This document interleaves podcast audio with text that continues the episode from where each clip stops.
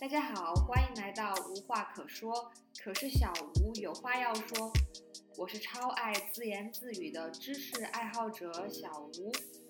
把微博全部看完了，那天晚上看到大概凌晨两点钟，我在看，我说哇天呐，这个世界上原来还有这样的人。嗯，上班什么买车买房生孩子，这样流水线一样啊，对，流水线。不，我就好想出去看看。好像就是从十七岁的时候到我现在，然后我就一直觉得，嗯，好像这些东西都可以串起。这一期我邀请了一位与我相识于互联网的女权主义者，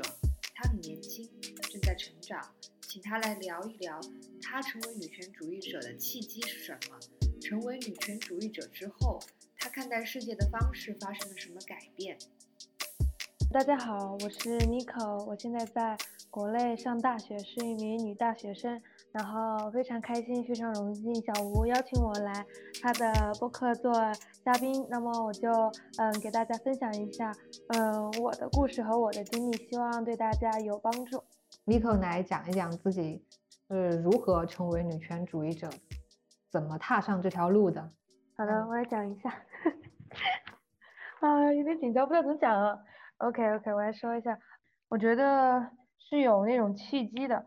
大概在上初中之前都是我爷爷奶奶带的，然后小时候那种性别规训就特别少，就是但是对于学习的要求就特别特别的高，嗯，因为从小是爷爷奶奶带带的我，大概初中的时候，然后那个时候就是小时候的对我的性别规训是比较少的，就是感觉从在他们带我的时候就是很少有那种。呃，女孩子不能做这个，女孩子不能做那个那种要求。但是那个时候对我的学习的要求特别高，特别特别的严厉。但是从初中之后，我妈妈开始带我之后，嗯，就是有些第二特征性别开始发育之后，就有很多很多的像那种性别规训的，嗯，比如说你开始。嗯，来月经之后就会有，然后从那个时候开始，第一次有来月经之后，我就开始有月经羞耻这个东西。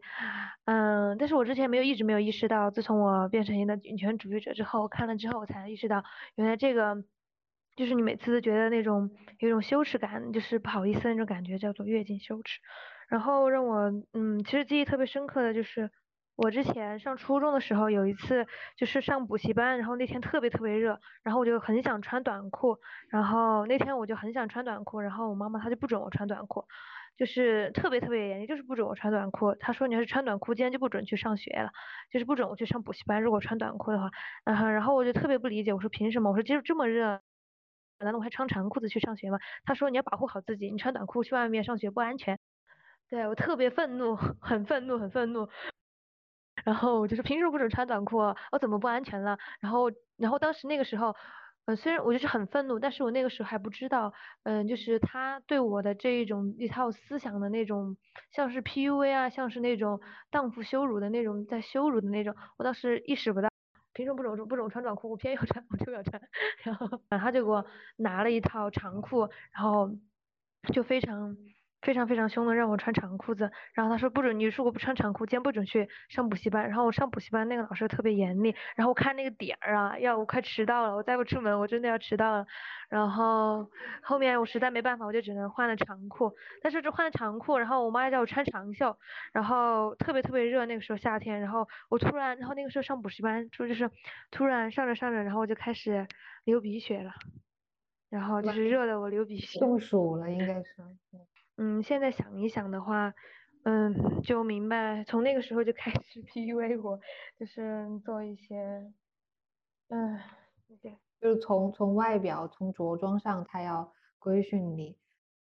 所谓的让你把把你包裹的严严实实的，这样我才能安全。但是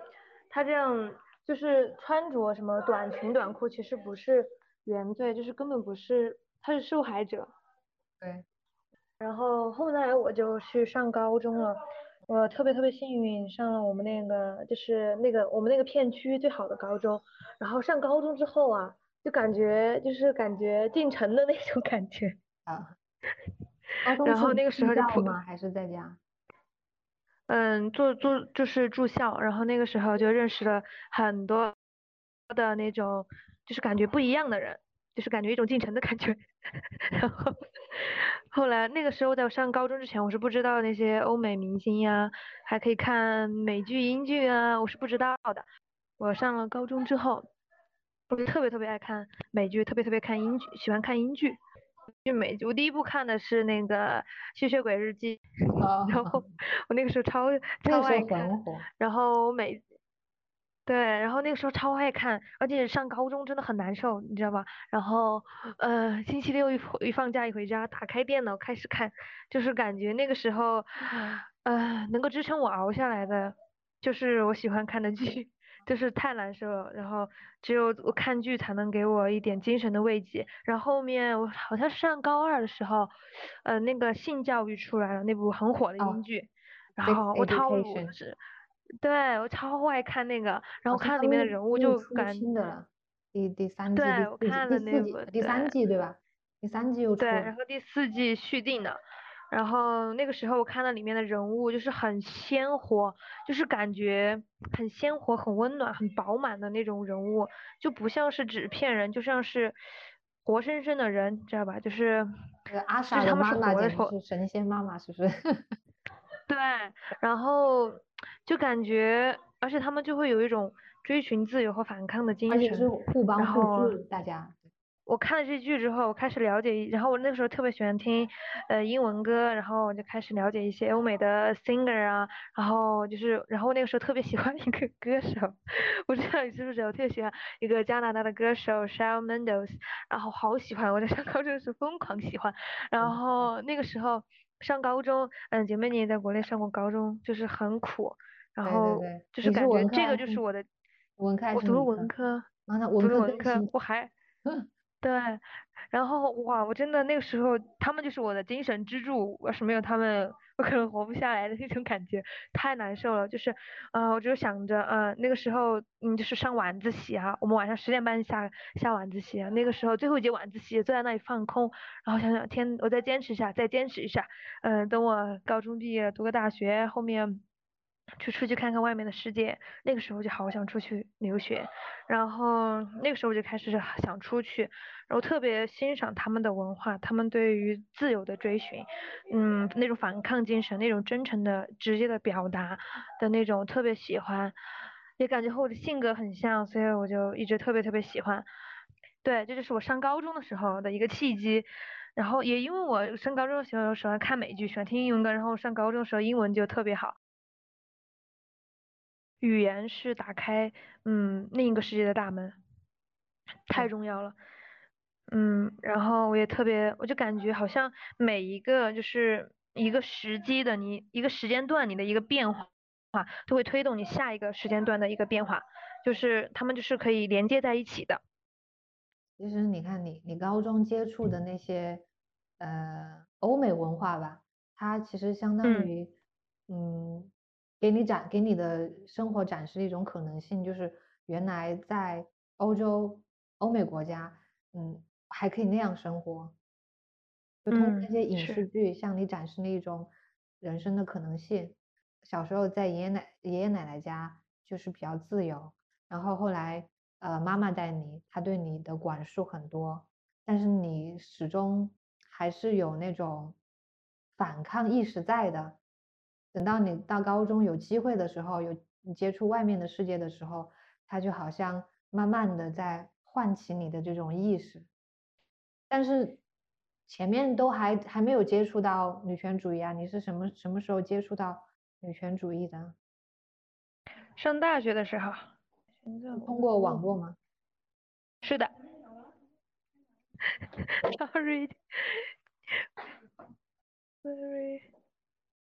不用道歉，我就觉得我们就是太喜欢说对不起了，没事的。嗯，好的，嘿嘿。我有个同学，他是日本人，我觉得他把自己的姿态放的太低了。我就每次他问老师问题，他都非常的非常的卑微那种，要说很多对不起，要说很多句谢谢。然后他一直那种耻感文化。而且他他我们是那个网课嘛，然后他对着镜头就一直是埋着头的那种，低着头的那种，就给人一种然后我们的我们同学也是，我说你，我觉得啊，你问问题就问问题嘛，为什么你问问题的时候要说自己的问题是一个愚蠢的问题？他们问问问题的，他们就说对，他说对不起老师，我有一个愚蠢的问题，然后巴拉巴拉巴拉，谢谢老师。然后我们老师开始还要说没关系，没有愚蠢的问题。说多了之后，他也不想说了。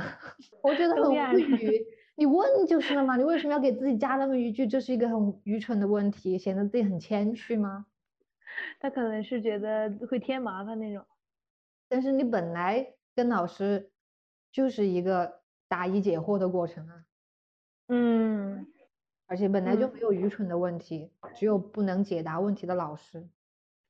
那天我们上课的时候，我们老师问，呃，你们有什么问题要问的？然后就是鸦雀无声，没有人要问问题那种。然后我们老师就像跟你说了刚刚那种，他说，嗯，明明是老师是传道授业解惑，他说现在是传道授业没有解惑，因为你们没有问题。然后我有些时候就会想哈，就是可能不是我们没有问题，就是因为我们班只有两个男的，其他都全部都是女生，然后就感觉，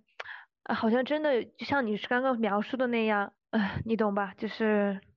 就会就会就啊，好像我也差不多那样，就经常说 sorry，然后经常说谢谢你的那种，嗯，但是没有像那个日本女生嘛，自己的姿态放的那么低。但我从小就，我不是一个很会，不是一个会问问题的人，我是，嗯，可能是来了这边读书之后才学会怎么去问问题。嗯，其实我从小到大都特别羡慕会提问的同学。然后高中的时候，我有段时间还逼自己每天都要问老师问题，可能一个概念我已经我已经很熟悉了，但是我就要逼自己，我还能不能想到什么可以提的问题？因为我觉得锻炼自己提问题的能力很重要，它其实在刺激你多几个角度思考这个问题。嗯。然后，然后确实是因为国内那个环境，它是不鼓励你提问题的。因为对你总总是害怕你提的问题太愚蠢，被同学被老师嘲笑，所以你就不敢问，对吧？或者觉得自己提的问题太简单，就是觉得这么简单的问题我都要问老师，我不能自己想想。就是这样，就是你说说的这样。真正接触到女权主义是通过网络呢，还是在现实生活中？网络，我从来没有在现实生活中遇到 和我一样的人，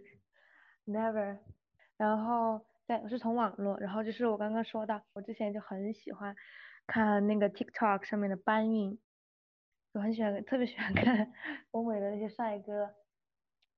然后，然后啊，其实我上大一的时候，我就是才上大一时候，时候还没有成为一个女权主义。对于我来说，爱情不是对我，或者是啊，也不能说爱情，就是那种亲密关系对我来说不是那么重要。嗯，然后，但是我大上刚刚上大一的时候，我呢就去那种可以和外国人发聊天的软件上面，然后那个时候确实是认识了一个不一样的男生，就是和亚洲男生不一样的男生，他是个巴西男生，然后那个时候会了解到热情的巴西，热情的南美人，对，就是很热情，然后上来就夸你，然后我跟你认识不几天就会说爱你，然后就是那种，但是他们我知道，但是我现在知道他们表达的那种爱你不是。亚洲人表达的那种爱你，就是就是不一样的那种。然后我那个时候不知道，但是他确实给我带来了很多，就好像让我看到了他眼中的世界的那种。所以我觉得还是有很大的区别，就是他跟我嗯聊天说话的那种感觉和嗯国男 给我的感觉是完全不一样的。对，然后到我上大二的时候，我就看了一个博主搬运那个 TikTok 的上面的一些视频呀，他们然后就会你就会觉得，嗯，这个世界上，呃，还有一些不一样的东西，还有一些，嗯，或者说我讨厌这个世界的大多数，但是，嗯，总有那么一小部分会留住我，然后我就很想去外面看看，看看就是外面的世界是什么样的，然后那一天，然后那个博主就。转发了一个呃 Ruggles，你知道吧？Ruggles cat，那个对，然后我就看了好久了，对，太久了。然后当时就看他转发，然后当时他转发的是一条他关于他自己的一个呃人生经历的一个，就是他最开始是一个穆斯林，然后呃后面他经，然后后面是在外企工作，然后后面在出国的这些经历，他讲他自己的经历，讲他妈妈是如何控制他、PUA 他，把什么什么样的方法都用完。然后那个时候我就去看他的微博，把他微博全部看完了。那天晚上看到大概凌晨两点钟，我在看，我说哇天呐，这个世界上原来还有这样的人。就是说那个时候你就不会去挖掘你内心深处的东西。当你看到一个好像和你经历有那么相似、想法有那么相似的人的时候，你就会去挖掘你的经历，然后你就会觉得啊，这样你的你们的经历是连接在一起的。嗯，然后那天晚上看到凌晨两点钟，然后你就会觉得好像冥冥之中有一扇大门向你打开啊，马上就是我成为女权主义者快一年的时间了。然后嗯，所以我特别感谢姐妹你邀请我做这个，然后也给我也像是给我一个机会，就是理清自己的这个。嗯，journey 这个路程，然后后来我就看让我特别特别印象深刻的就是他鼓励国女出出去看看这个世界，对他特别特别鼓励出去，他说没有办法想办法，倾家荡产也要出去，然后他说 出去必须出去，然后他会看到。不一样的，然后那个时候我就很想出去，然后还有一个让我特别特别印象深刻的就是他写。他说他交了很多嗯美国的男朋友，欧美的男朋友，然后他对比他和交的国内的男朋友，他他就写了一篇对比的文。哦，那篇我好像看过的。他说他他被看见了，是吧？对对对，你会感觉到尊重，被尊重，真正的被尊重。你不用不用用你的什么学历啊、知识啊、工作来给你嗯贴上什么，不用证明的光鲜亮丽的，你就是。对你就是你就是 Rogers 就好了，你就是小吴就好了，我就是 Nico 就好了，被看见，就是这种无条件的爱，其实最应该是我们从小从父母那里获得的，但是很很悲哀，大多数的中国父母都没有这种能力给予这种无条件的爱，他们爱孩子，对，还就是他们爱孩子不是因为你是你，而是因为你在你的学业上。或者是你生活上、工作上取得了多大成就，因为这些附加条件，他才爱你。对，然后这种从父母那里习得的这种被爱、爱与被爱的方式嘛，也影响我们去爱别人，影响我们之后的与别人建立的这种亲密关系。所以说，就是当当你作为一个人第一次得到别人的无条件的爱，因为你是你，我我才爱你的这种爱。你就就觉得自己被看见了，就觉得自己啊，我终于是个人了。对对，然后我记得他在呃海马星球那期的分享上，他说，嗯，他会让他就感觉到自己在这个天地之间是有分量的的那种感觉，那你觉得哇好重要。但是我就感，然后我听他说这个时候，哇，我好像无法感觉到这种感觉。然后我就特别特别的，然后看他的博，然后听了他的播客。啊，然后我就觉得，对，然后后面就听海马星的其他博客，红姐，然后我就觉得，你就会觉得这个世界不只是一种活法，不只是什么，嗯嗯，什么读读高中、读大学、考研、考公，嗯，上班，什么买车、买房、生孩子，这样流水线一样的人生。不，我就好想出去看看。然后恰好那天我看了 Rogers 的博之后，我就在整理我之前。的一些笔记本，然后我就看到了我十七岁的时候写了一个小纸条，呃，我十七岁的时候写的时候，我一定要出国，我一定要找一个欧美男朋友，我一定不要被这什么孝道这些狗屁的道德所绑架，我一定要出去看看，我一定要做一个自由的人。然后一天看到，呃，然后我就觉得啊，天呐，就是你就会觉得啊，好像自己在改变，但是有一些东西没有被改变，好像就是从十七岁的时候到我现在，然后我就一直觉得。嗯，好像这些东西都可以串起来，然后就像我们昨天说的那些，好好像觉得冥冥之中好像一切都有注定。我就觉得，嗯，我现在看一本书，然后他说所有的偶然都是一个个，好像是所有的偶然都是一个个必然所造成的，没有偶然所说这一说。嗯，然后我想想，好像是的，就是偶然的发现，偶然的看见这个博主去转发他的这个博客，然后我想，嗯。这些都这些都是必然，因为我喜欢这些，因为我想看看，所以我一定会关注这些相关的博主。我我一定会有一天，如果我了解欧美文化，我有一天一定会接触到女权主义，一定会接受接触到这方面，我一定会成为一个女权主义者，只是时间和那种契机不同罢了。然后所以这是必然的事情。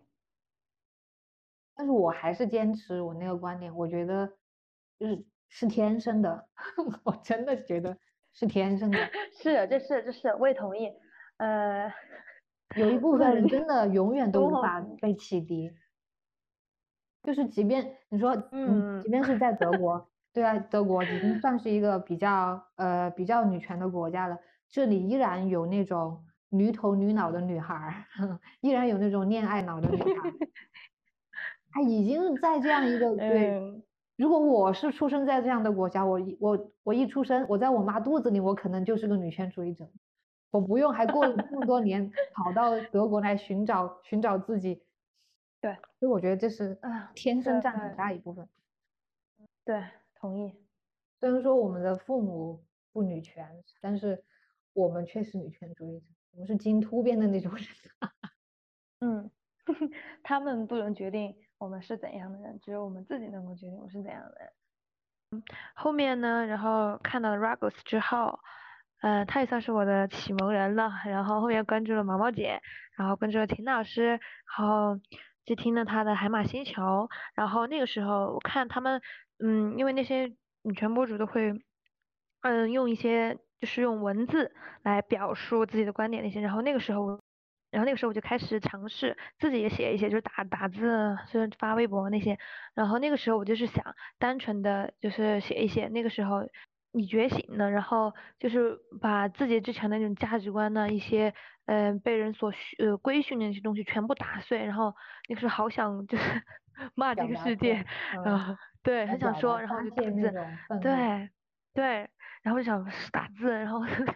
就很想发现，然后很想，嗯，去理清自己的思路，去学习这些，然后，然后去听播客，利用一些一切的资源，然后后来呢，嗯，成为女权主义者之后，对，成为女权主义者之后有什么改变？就是，呃，看事物的看看待事物的角度啊，理解这个世界的方式啊。嗯，不知道你有没有这种感觉哈？嗯，那个时候才成为。就是我会有一种孤独感，会有一种，呃，那种无助感，因为你在现实生活中没有遇到，没有这样一个人。如果你对，如果如果你向外宣称你是一个女权主义者，别人就会觉得啊，你疯了吗？啊，你太极端了吧？啊，你怎么了？受到什么伤害了？啊，不是吧？你家里怎么了？然后就会有孤独感、无助感，是没有人理解你，然后你也找不到自己的同伴。虽然现实生活中没有，但是非常幸运的是，至少可以在互联网上有，对吧？对，后来呢？那个时候我知道语言特别重要，然后那个时候我还处于一种英语不能开口说的状态。后来呢，然后就嗯就关注那个豆瓣上面的 Women 只希真，我就想问一下有没有姐妹愿意一起练练口语。嗯，然后那个时候寒假，我又不知道该做什么，就是，但是我又特别特别想干点事情提高，因为我知道如果要出去，我肯定要和别人交流嘛。啊，然后我就上面问，出乎我当时以为就是可能最多有一两个姐妹愿意，可是我后面才知道哇这么多人啊。你就会觉得哇，这么多人都需要，你就会觉得天呐。然后最开始我想的是，嗯，能够有一两个姐妹和我呃练习一下都都 OK 了。然后后面就会越来越多的姐妹，越来越多的人，嗯，然后我们就我就建了这个组，我就嗯进行练习。然后在这个过程中，我遇到了好多姐妹。就是给了我很多的勇气，然后平时我们练习的时候也会讲一些自己平时的故事，然后一些自己的故事呀。就最开始我们说的时候，其实水平都不是很高，就是要想一想才能说得出来，这时候就会顿一顿。但是大家都特别特别的好，然后他说，嗯，说没关系没关系，我们慢慢来，然后慢慢慢慢的，你就会我就会感觉到大家水平都在提高，就是那种，然后后面，然后我就觉得，嗯。虽然我现在就是能力还不是那么的大，但是我依然可以去帮助一些需要帮助的人，就是我能够做的，就是去帮助他们，然后让他们能够练习，然后让他们能够在这个 group 里面找到志同道合的人，让他们感受到没有那么孤单，让他们感受到还有人可以支持他们，就是做他们的后盾，就是让他们知道有人和他们一样，这个好重要。然后也让我感觉到不那么孤单，也让我感觉到了这个世界上还有和我一样的人。纯女性的联盟，纯女性的互助小组。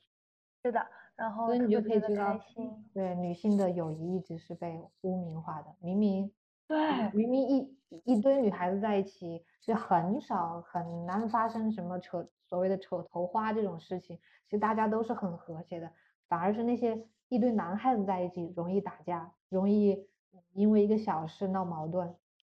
因为一些利益的事情，真的你死我活的。包括现在，我就是也基本上每周有那么一次的活动，之前是一周两次，然后后面我实在是 没时间了，实在是有些时候很忙，然后就顾不上，因为策划活动那些需要精力，然后嗯做后做 host 也需要一些，然后后面我们就改了一下，然后有些姐妹她们平时上班九九六也特别特别的忙，然后就改成一周一次。然后也和一些姐妹呃，就是保持联系，看着看着有些姐妹就已已经出去了，然后我就就是有一种就会感受到，对，你就感受到一种，其实我那个时候才第一次的感受到真正的为别人感到开心，就是为他们开心，自己也受到激励的那种感觉。真的就是四面都是墙，你就特别想看看外面的世界。然后你在这个墙里面待久了，有的人哈，有的人在这个墙里面待久了。他就放，就是丧失了探索探索外面世界的这种兴趣和能力，他就麻木了，他就觉得就这样吧，可能这一辈子就在墙里面。但是有的人，对，他哪怕是看到有一丝缝隙，就像那句话，有的鸟儿是注定不能够被关在牢笼里面的。就之前那个微博上那个博主，好像是午后的水妖。他做了一个那种思维导图，你你看过那篇微博吗？看过，看过。他就是把父权社会给你剖析的，对，层层给你给你剥开剥开，太太厉害了，太强大了，就完全那个体系那个结构完全就是把女人吃到连渣都不剩。生活上有什么改？其实主要是思想上的改变比较大，对。嗯，生活对我生活方式改变蛮大的，就是我听了关注了你之后，我就去听了那个宇宙乘客，然后小姨和 MT 鼓励我们看书，鼓励我们运动，鼓励我们出去看看，去对学语言，然后鼓励我们去交朋友，对，他们两个就是苦口婆心，每一期每一期都叫我们学语 言，哈哈哈，但是特别有用，就感觉。就感觉就是有个人在提醒你，有一个人在监督你，有一个人在支持你的那种感觉。然后那然后我就开始运动，然后长肌肉。我不想变瘦，我想长肌肉。后面哦，我跟你说，呃，我嗯哼，我跟你说，蛋奶肉加运动真的太无敌了。我我前天 我前天不是出去玩嘛，然后我就在朋友朋友那儿称了一下体重，发现我现在有我现在有五十三公斤。但是他们我们一样，哦不，我比你重重十斤。你六十三，你五十五十八公斤。嗯，我五十三公斤，然后但是我那些朋友都以为我只有九十多斤，看起来完全不像一百多斤的人。然后我们确实我感觉，对我感觉我是长结实了，我觉得应该是体体质率下降了。嗯，对对对，就是。我我这个还这个暑假天基本上除了生理期和一些平时有事情没没运动，天天运动，做腹肌训练，然后做那种练练手臂练力量，练力量一定要练力量。对，然后我开学的时候称了一下体重，发现我呃呃一百一百一十六斤，换一下换成公斤的话，就是五十八，五十八公斤，五十八公斤。然后那个时候，然后嗯我的三围没有什么变化。就是我我手臂上的之前是那种软软的肉，变成很硬的肉，也没没有什么肉了。有一种，然后我暑假的时候没有称，但是你看着自己的肌肉，哇，一种油然而生的自信感，一种力量感。这就是我的第一期播客，非常高兴，第一期就和我在网互联网上相遇的女圈儿姐妹一起录了我的这个微博。啊，我的这个播客第一期，我也特别特别开心，特别感谢，啊，能有这么一个机会去说出自己的故事和经历，嗯，也希望，嗯，可以对，哪怕是只有一个人听到，也希望对他有帮助。Kiko 提到了月经羞耻，其实这一期他还提到了性教育，这两个话题我打算以后展开聊聊。聊聊我破除自己月经羞耻的经历，聊聊我接受的性教育。那一期应该还会请妮可来继续聊一聊。那么我们下期再会吧，感谢大家收听我的播客。